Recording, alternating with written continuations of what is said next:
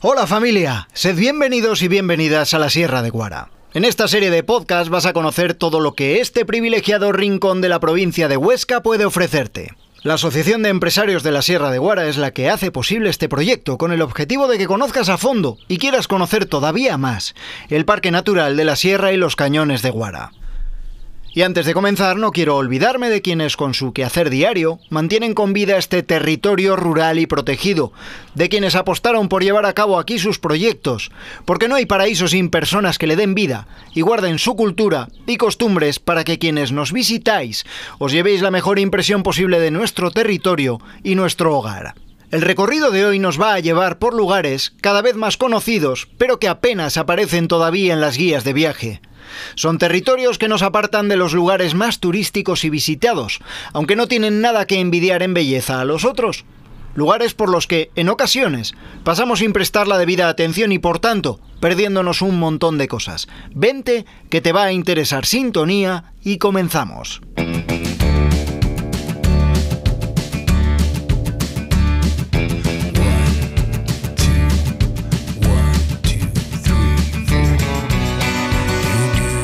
Seguro que en alguna ocasión, que digo alguna, muchas, habéis oído hablar de la Sierra de Guara y de Alquézar, uno de los pueblos más bonitos de España, y por supuesto de nuestro territorio. Pero hoy me he propuesto enseñaros una cara distinta de la Sierra de Guara, que no sale en las guías y que conserva la esencia de este paraje singular. Aunque es verdad que se está corriendo la voz y cada vez somos más quienes nos movemos por ahí con cierta frecuencia. Por irnos poniendo en situación, contaros que la Sierra de Guara se encuentra dentro del Prepirineo Oscense, situada a unos 25 kilómetros al noroeste de la ciudad de Huesca, según la vía de acceso que elijas. El Parque Natural de la Sierra y los Cañones de Guara ocupa una extensión de unas 80.000 hectáreas y sus tierras están regadas por los ríos Alcanadre, Guatizalema, Flumen, Vero, Isuala y Balcés.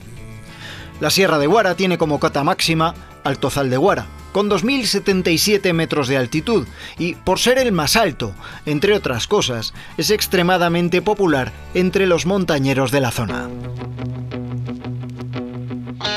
Dejando los datos a un lado, vamos a enseñaros algunas de las propuestas que no suelen salir en las guías y que os recomendamos conocer en primera persona cuando vengáis a visitar la Sierra de Guara. Quiero comenzar este recorrido por Nocito y su puente medieval, un pequeño pueblo de la Hoya de Huesca, con tan solo una veintena de habitantes, pertenece al término municipal de Nueno y, entre otras muchas cosas, posee una pequeña necrópolis excavada en el corral del Santero, y las casas, además, todavía conservan las monumentales chimeneas en sus tejados. También es interesante alojarte en alguna de esas casas rurales, albergues o camping, si lo deseas, y así conocer más a fondo el entorno natural y el valle al completo, que tiene muchas sorpresas por descubrir.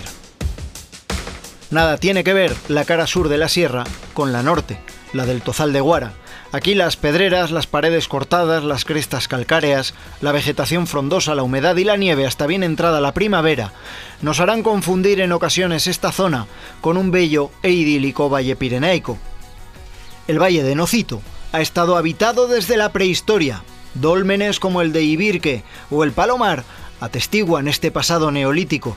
La necrópolis excavada en el corral del Santero, de origen romano, las iglesias románicas, los puentes medievales, los caserones de infanzones y los señoríos de siglos posteriores son una prueba del paso del ser humano en diferentes momentos de la historia por estas tierras. Nocito, el pueblo que da nombre al valle, cuenta con dos barrios.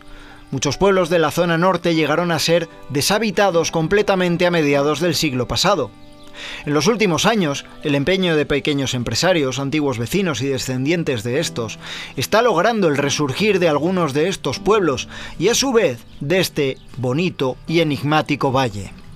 En cuanto a la arquitectura religiosa, es de especial importancia el santuario de San Urbez, de entre el siglo XVII y el XVIII, edificado sobre los restos de una antigua iglesia románica del siglo XII.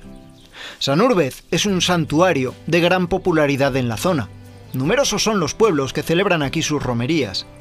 Allí se encuentran los restos del santo, y fue el lugar en el que San Urbez vivió sus últimos 40 años de vida.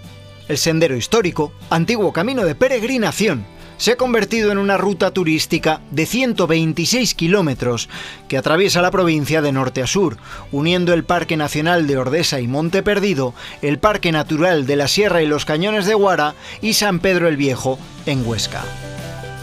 Tradicionalmente, el último domingo de junio se celebra la romería al santuario de San Urbez. Y es que la historia de San Urbez merece ser contada pues fue un ermitaño francés que vivió entre el 702 y el 802, muriendo en Nocito precisamente. Había sido enviado como sacerdote a estas tierras, aunque antes lo fue en Francia.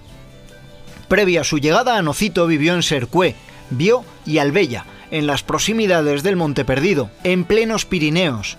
Cuentan que oyó hablar de un lugar más al sur, la Sierra de Guara, donde había una comunidad de monjes dispersos por oquedades y cuevas. Fue enviado como sacerdote a la cara norte de la Sierra de Guara y aquí vivió como sacerdote, anacoreta y pastor de ovejas. Otros monumentos arquitectónicos de esta zona son la iglesia de Nocito del siglo XVIII, dedicada a San Juan Bautista, la de Ventué de Nocito del siglo XII y remodelada en el siglo XVII, las casas típicas serrablesas de Uset con impresionantes hogariles y cadieras, y la ermita abandonada de Can de Uset. El barranco de la Pillera también nos proporciona interesantes sorpresas.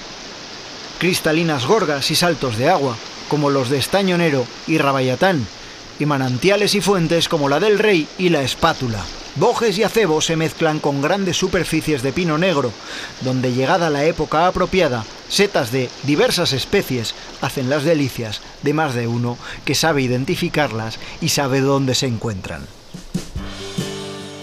Por querer llegar rápido a Nocito, hemos dejado por el camino un refrescante baño en la conocida como Chopera de Belsué, el callejeo imprescindible por Lúsera, un pueblo que poco a poco va recuperando el buen aspecto gracias a sus antiguos habitantes y a proyectos como el de Guarabío, que pretende recuperar allí la huerta tradicional y la ganadería extensiva.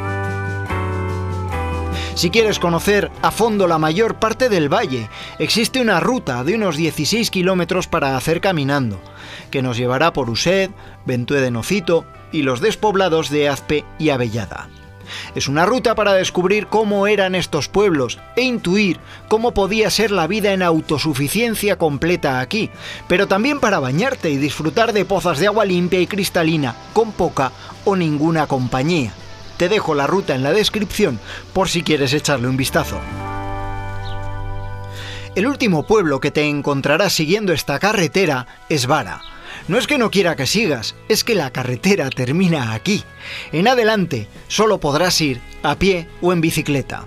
De Vara te recomiendo visitar su iglesia románica. Vara ya depende del ayuntamiento de Sabiñánigo en la comarca del Alto Gállego. Tengo que advertirte que cuesta llegar con el coche. No es una carretera sencilla, pero el destino merecerá la pena. La ruta que te propondré desde Vara es para los amantes de la BTT y el enduro, aunque los senderistas o corremontes más en forma también podrán disfrutar de ella.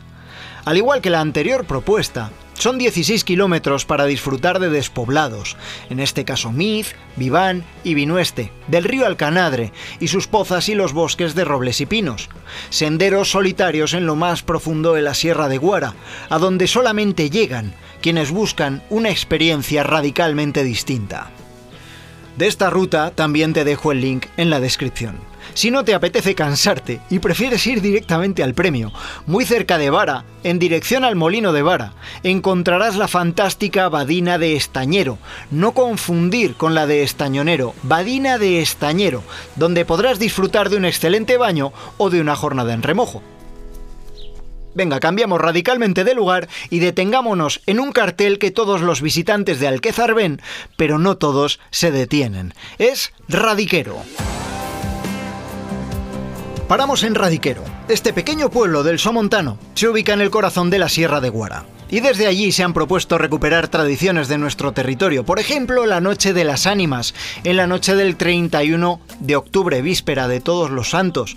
Por lo que, si os gusta pasar miedo con las historias de almetas y totones, os recomendamos quedaros a dormir para disfrutar de la noche al completo. Es por lo que Radiquero se ha hecho más conocido en los últimos años, aunque también da apellido a los quesos más famosos de la Sierra de Guara. Es un pueblo perfecto para pasear con más tranquilidad que otros mucho más conocidos, teniendo en cuenta que se encuentra en medio del Parque Cultural del Río Vero, y es la antesala del Parque Natural de la Sierra y los Cañones de Guara, por lo que además te puede servir como magnífica base de operaciones. Ya he nombrado nuestro siguiente destino en varias ocasiones, hablando de barranquismo, de pinturas rupestres y de su famoso árbol. ¿Ya sabes a dónde vamos? Llegamos a Lecina. Pequeña localidad perteneciente al municipio de Bárcabo y que ya se ubica en la comarca del Sobrarbe. ¿Qué podría hacernos coger el coche y llegar hasta aquí? Pues entre otras cosas, encontrarnos con un árbol singular, tal vez uno de los más antiguos de toda la península y por supuesto de la Sierra de Guara. Se trata de una encina, o carrasca como también la llamamos aquí, milenaria. Se cree que con 1100 años de vida, y solo tendréis que preguntar a los mayores del pueblo para que os cuenten alguna leyenda que a ellos ya les contaban sus abuelos en torno a la milenaria encina. Pero además, en Lecina, ocupando el espacio de la antigua escuela, hoy se encuentra un pequeño y acogedor espacio donde se dan a conocer los principales valores naturales y culturales del municipio de Bárcabo, a través de paneles y también de un documental, El Cañón del Río Vero, el arte rupestre prehistórico, los conjuntos urbanos, las casetas de monte y las leyendas. También se recuerda allí la figura de don Antonio Peñart, quien a lo largo de su vida mostró un gran cariño y admiración por Lecina. Él fue el autor de las maquetas expuestas sobre arquitectura popular. Es importante que llaméis antes de ir, para reservar y no quedaros en la puerta. Desde ahí además parten visitas guiadas a puntos de interés cerca del pueblo. Lecina también es parada obligatoria y sitio espectacular como base de operaciones, puesto que desde allí tienes a un paso las pinturas rupestres y a tan solo 10 minutos la entrada al Barranco del Vero, un barranco acuático sin rapel y que además es uno de los descensos más realizados de la Sierra de Guara, por su paisaje, por su belleza con agua, roca y una luz especial. Estoy seguro que en un lugar así querrás quedarte a dormir, en su hostal rural o en el camping, y así poder disfrutar de la tranquilidad y el entorno maravilloso en el que se ubica. Estos son solo algunos de los rincones menos conocidos que ofrece la Sierra de Guara y que estoy seguro que sabrás disfrutar. Ya sabes que colaboran con la Asociación de Empresarios de la Sierra de Guara Tu Huesca, la Comarca de la Hoya de Huesca, Turismo Somontano, la Diputación General de Aragón y financia este podcast la Diputación Provincial de Huesca. Nos escuchamos muy pronto.